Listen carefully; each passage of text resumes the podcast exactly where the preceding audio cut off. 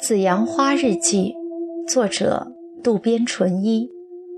九月三十日，星期六，二十三点三十分，中午一点，在新宿西口的宾馆见到了护士长，一起吃了午餐。吃完饭之后，护士长给了我一个纸条，上面写着香田女孩的地址。谢谢。从这个住址到医院大概需要多长时间呢？坐电车只有一站，如果步行的话，听说有十五六分钟就到了。好像是一个高级公寓，年轻人恐怕没有能力住在东京市中心这么方便的地方。难道是丈夫给她付房租吗？那姑娘很引人注目吧？嗯，是的，不过他本人似乎不太在乎。护士长迟疑了一下。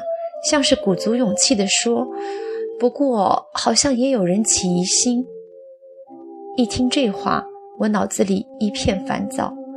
作为医院经营者的院长和本单位的女性职员有不正当的关系，如果人们知道了这件事，风气紊乱，院长的权威就要大打折扣。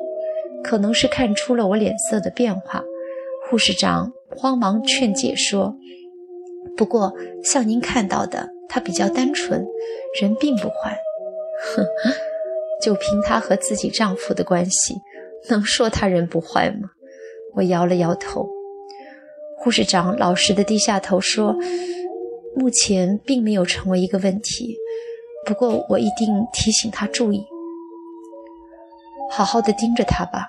有什么情况，请马上跟我联系。”总之，已经到了这个地步了，或许只有逼丈夫辞退那个女人了。天哪，妻子连失之的住址都知道了呀！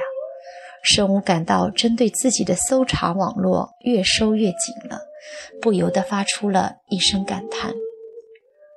十月一日，星期日，二十三点十分。昨天夜里还是睡不着觉，一睁眼天已经快大亮了。我躺在床上闭着眼睛，也不知是做梦还是醒着，陷于一片幻听幻想之中。即使在白天，也经常头晕目眩的，站起来时往往眼冒金星，身心两个方面都极度的衰弱。对于晚上很晚才回到家的丈夫，本来我想好什么话也不说，但还是忍不住说了几句。焦躁不安，自己无法控制自己的情绪，丈夫对此究竟有没有察觉呢？总之，这种状况如果持续下去，他只会更加嫌弃我，越来越躲着我。我自己也不想成为这样的女人，干脆。自己心中的苦衷倾诉给丈夫吧，和他分手吧。如果能把自己内心的想法和盘托出，心里一定会舒服一些吧。本来就是丈夫做了对不起我的事情，没什么可顾忌的。可是现在丈夫显然爱着那个女人，因此即使确定了她是谁，把相关证据都收集齐了。也不能轻易的有所动作。如果丈夫将错就错，一条道走到黑，那今后我将如何活下去呢？最坏的情况是丈夫扔下家庭去那个女人那里，这种可能性也不是没有。也许不久的将来，离婚就在等着我。遗憾的是，我们这些全职太太的生活来源主要依赖丈夫。因而，在处理和丈夫的矛盾时，投鼠忌器，顾忌很大。虽然不愿意承认，但在现实生活中，主动权是掌握在丈夫手里的。由于他的一个决定，我们就可能发生各种变化。我就像在激流中漂浮的一片树叶一样。不过，树叶也有树叶的骨气。在经历了种种烦恼和内心的思想斗争以后，似乎妻子的想法是：如果他采取强硬的手段，反而会使自己变得被动。能这样想的话，那当然很好。对于男人偶尔的外遇，通常女人总是唠唠叨叨的说个不停，这本身就是一个错误。最好的办法就是让我现在这样跟失之在一起。我没有说要和他离婚，我只是希望对于我目前的游戏，妻子能够睁一只眼闭一只眼。如果丈夫完全的滑向小三，走向离婚之路，那自己的生活就会变得很艰难。妻子能够意识到这一点，的确很了不起。她无论怎么说大话，也只是一个全职太太。一个全职太太自己并不能养活自己，要以这样的地位来等，来对她的丈夫争斗，这种做法本身就是很愚蠢的。只要妻子老老实实的不惹事，我就可以保证给她提供像现在这样富裕安定的生活。真希望她能理智的考虑这件事，慎重的采取行动。神武看到这里，感到稍微轻松了一些。又翻了一页。十月二日，星期一，三点，欢送老朋友池田的酒会，我参加到一半就离开了。晚上八点赶回家，然而家里并没有丈夫的影子。回家之前的紧张感一扫而空。据女儿说，大家一起吃过饭后，爸爸说完有急诊，会晚点回来就走了，大约是三十分钟以前离开的家。哼。真的是有急诊吗？恐怕他是在知道我要去参加欢送会，就按事先自己安排好的计划出去的，难道不是吗？我明白这些多半是撒谎，所以也从来不问。可不管怎么说，把两个孩子单独留在家里，自己一个人去寻欢作乐，太没有责任心了。无论如何，真的必须出门，难道不应该跟我手机联系一下吗？没有给我打电话，这就是有问题的证据。本来欢送会以后还要去喝茶的，我拒绝了朋友们的邀请，匆匆地赶了回来。现在一想，真是后悔。丈夫既然去那个女人那里，那么我也可以和丈夫以外的男性一起喝喝茶吧。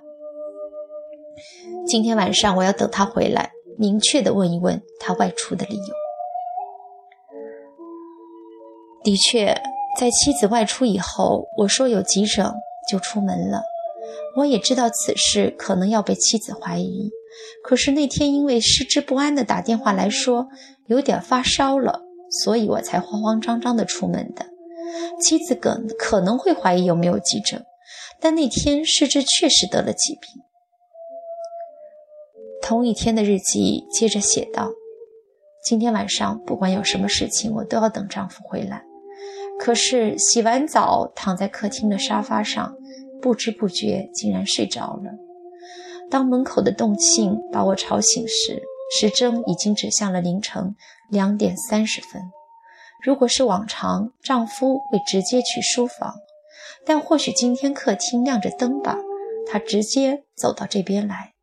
就在丈夫把手伸向门口的开关，准备关灯的一瞬间，哦。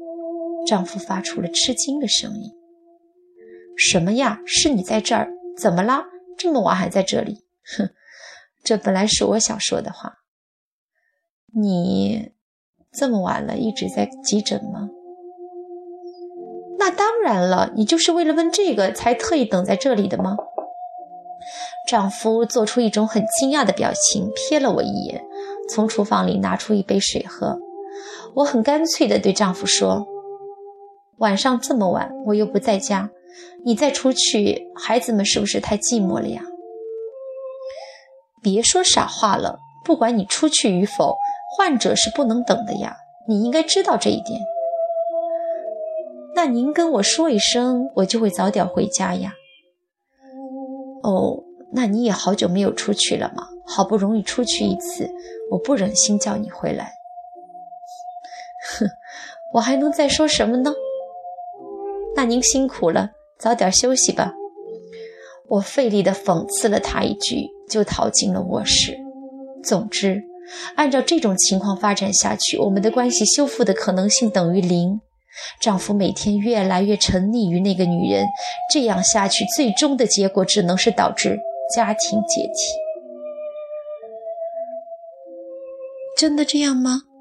神武不由自主地嘟囔了一句。总而言之，我得先到那个女人住的公寓看看吧。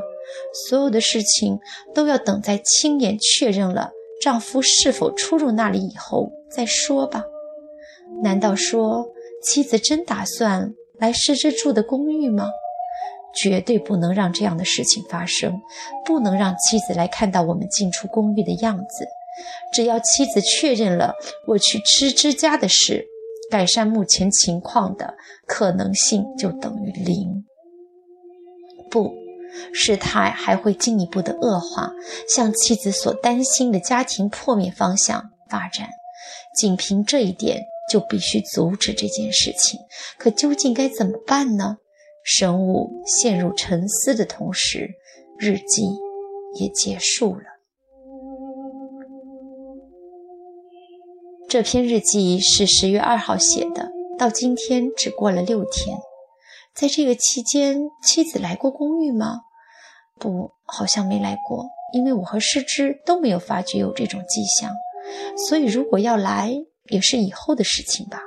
不管怎么说，今后进出公寓必须谨慎小心。